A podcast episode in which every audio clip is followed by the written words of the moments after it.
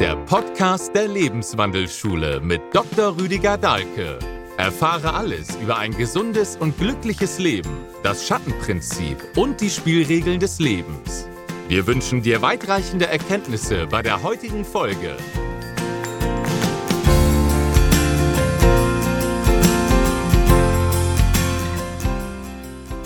Und wir kommen zur achten Lebensbühne, dem Stirb- und Werde-Prinzip, dem Prinzip der Metamorphose,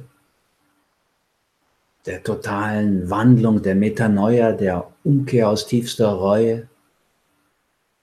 Das ist dem Pluto Hades zugeordnet in der Mythologie, astrologisch der Skorpion, der ja auch unter den Zeichen nicht so beliebt ist wie die übrigen wenn die Leute im Café mit den Zuckerstückchen, wo die astrologischen Zeichen drauf sind, die Tierkreiszeichen spielen, und von zehn Leuten haben dann acht gesagt, was ihr Sternzeichen ist, weil sie da auch stolz drauf sind, kann man sicher sein, dass die zwei, die es nicht sagen, die Skorpione sind. Dabei, aus meiner Sicht, ist das ein wunderbares Zeichen.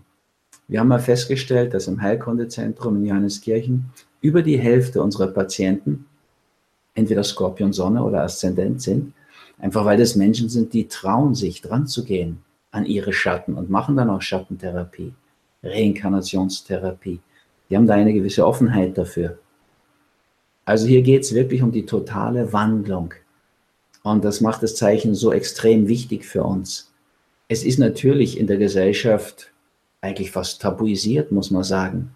Also selbstverständlich gibt es keinen Minister für dieses Prinzip von Pluto Hades, für den Gott der Unterwelt. Und es gibt natürlich auch gar keine radikale Wandlung. Das kann man gar nicht erwarten von der Politik. Das ist deren größte Angst, dass es mal eine Revolution gibt, wirklich eine radikale, an die Wurzeln gehende Wandlung. Die haben furchtbare Angst vor allem Radikalen. Deswegen gehen die auch mit den Problemen nie an die Wurzeln. Und wir bräuchten natürlich auch Lösungen, die bis an die Wurzeln gehen, damit sich mal was grundsätzlich ändern könnte. In manchen Bereichen ist es ja überfällig.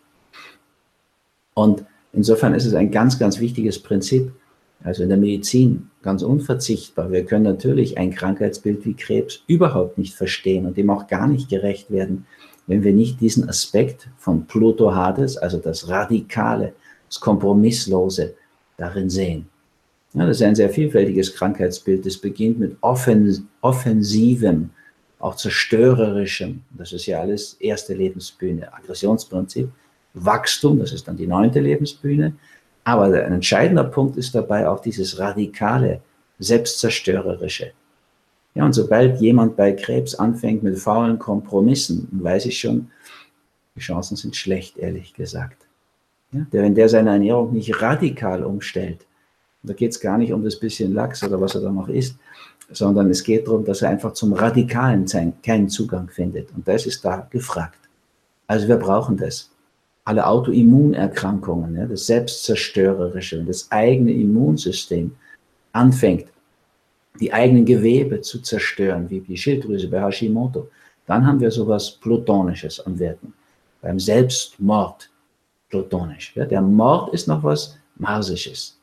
Ja, wenn der, der Brutus da mit dem Dolch auf den Cäsar losgeht und den umbringt in den Iden des März, dann haben wir eine Mars-Situation. Wenn allerdings Kleopatra, Cäsars Freundin, wenn die die Giftschlange abends mit ins Bett nimmt, um am Morgen gar nicht mehr aufzuwachen, dann ist das eine ganz plutonische Situation. Der Selbstmord. Der Krieg ist marsisch, erste Lebensbühne. Der Bürgerkrieg ist plutonisch, achte Lebensbühne. Und so besonders schrecklich. Ja, man kann das ganz gut sehen. Die bürgerliche Welt hat sich mit der Genfer Konvention tatsächlich eine Konvention geschaffen, eine Konvention geschaffen, die Kriege legitimiert letztlich, die sagt, wie es in einem anständigen Krieg zugehen sollte. Da wird auch gemordet. Aber alles, was plutonisch ist, was mit Terrorismus zu tun hat, mit Partisanenkampf und so weiter, das ist von der Genfer Konvention verurteilt und kommt heute umso mehr in den Mittelpunkt. Ja, die größte, stärkste Armee der Welt, die amerikanische, verliert dann gegen die Reisbauern Ho Chi Minhs, weil die auf plutonischem Wege unterwegs sind. Man braucht kein Prophet zu sein, um zu sagen, die israelische Armee, die vielleicht best trainierte der Welt, weil sie dauernd Krieg führt, wird nicht gewinnen gegen die Palästinenser, die kann gar nicht gewinnen, weil gegen Terrorismus, gegen dieses plutonische Prinzip, wo man ja als Soldat nicht sieht, wo ist eigentlich der Gegner, das ist nicht zu gewinnen.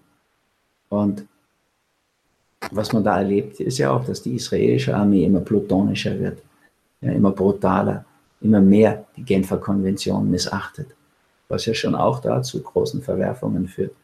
Also diesbezüglich haben wir hier ein heute immer mehr in den Mittelpunkt kommendes Thema. Klar haben die Amerikaner den ersten Irakkrieg von Vater Bush noch locker gewonnen. General Schwarzkopf hat einfach die Schützengräben zuschieben lassen, diesen Bergepanzern, die sind lebendig beerdigt worden was man bei uns ja gar nicht so gern hört, weil die kamen aus Rammstein, diese Panzer, und wurden durch Österreich durchgeschleust, durch ein neutrales Land, was ja auch ein bisschen peinlich ist. Naja, das ging noch leicht. Aber klar war, dass beim Zweiten Krieg die Iraker, wenn der Bush Junior drankam, sich natürlich nicht mehr einfach abknallen lassen, so der, mit der überlegenen Waffentechnik und Feuerkraft der Amerikaner. Die haben ihre Uniformen weggeschmissen und die Waffen mit nach Hause genommen. Und da kämpfen die Amerikaner heute noch mit. Und das hat der Friedensnobelpreisträger Obama nicht in den Griff gekriegt, mit seinen Drohnenkriegen und so weiter. Und das kriegt ja selbst der Trump nicht in den Griff. Das wird nicht gehen. Ja, also man kann Partisanen nicht niedermachen. Das haben die Russen in Afghanistan schon nicht geschafft. Das schaffen die Amerikaner und die Deutschen jetzt auch nicht, weil man die gar nicht erkennt. Das ist das Plutonische, das Verdeckte, das Hinterhältige, sagen wir dann auch. Natürlich, die machen hinterhältige Kriegsführung und erschießen die regulären Soldaten von hinten, sprengen sich mit denen in die Luft. Das ist so der klassische, brutale Selbstmord, um andere zu vernichten.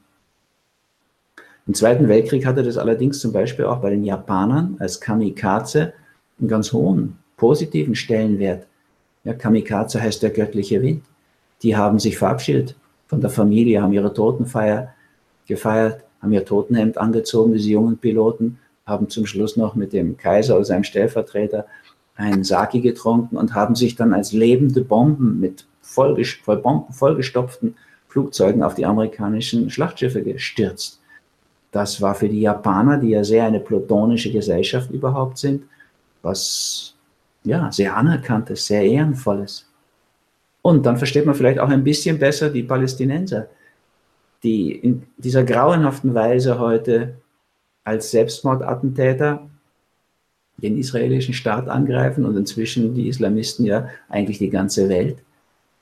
Das ist diese grauenhafte Art, sich plutonisch da selbst aufzuopfern für die Anerkennung vor dem Tod, für diese Illusion da im siebten Himmel genug Jungfrauen zu bekommen. Und da geht ja viel irrwitziges Zeug auch mit ein. Aber tatsächlich ist es die Situation. Und Pluto ist eben orientiert in dieses ganz oder gar nicht. Entweder oder. Ja, da das sowohl als auch von Waage Venus spielt jetzt hier keine Rolle. Da geht es ins Extrem. Ja, sei heiß oder kalt. Das ist Plutos Thema, um es biblisch zu fassen. Und das ist auch etwas, was uns heute fehlt. Ja, also wir fragen uns natürlich, wie kann es sein? Ich eine Mutter kürzlich gefragt, denn einer Sohn brav studiert in Deutschland und der andere Sohn hat ihr, ist plötzlich verschwunden und dann kriegt sie ein Bild mit ihm in, mit Zottelbart und Khaki-Uniform. Der kämpft jetzt in Syrien oder Irak, weiß sie gar nicht. Und sein höchster Wunsch ist für Allah zu sterben. Die Mutter ist erschüttert. Da kann man verstehen, wie kann sowas passieren? Naja, das kann passieren in einer Gesellschaft, die für Pluto gar kein Gefühl mehr hat. Wir bieten jungen Menschen einfach nichts an in dieser Hinsicht, wo sie so mit brennendem alles- oder Nichts-Gefühl, sich für eine Sache opfern, aufopfern im positivsten Sinne. Ja, also, letzte Mal, dass ein, Politi ein Politiker das gefordert hat von seiner Jugend, war, glaube ich, John F. Kennedy, der mal gefragt hat, fragt mal endlich nicht mehr, was Amerika für euch tun kann, fragt ihr mal, was ihr für Amerika tun könnt.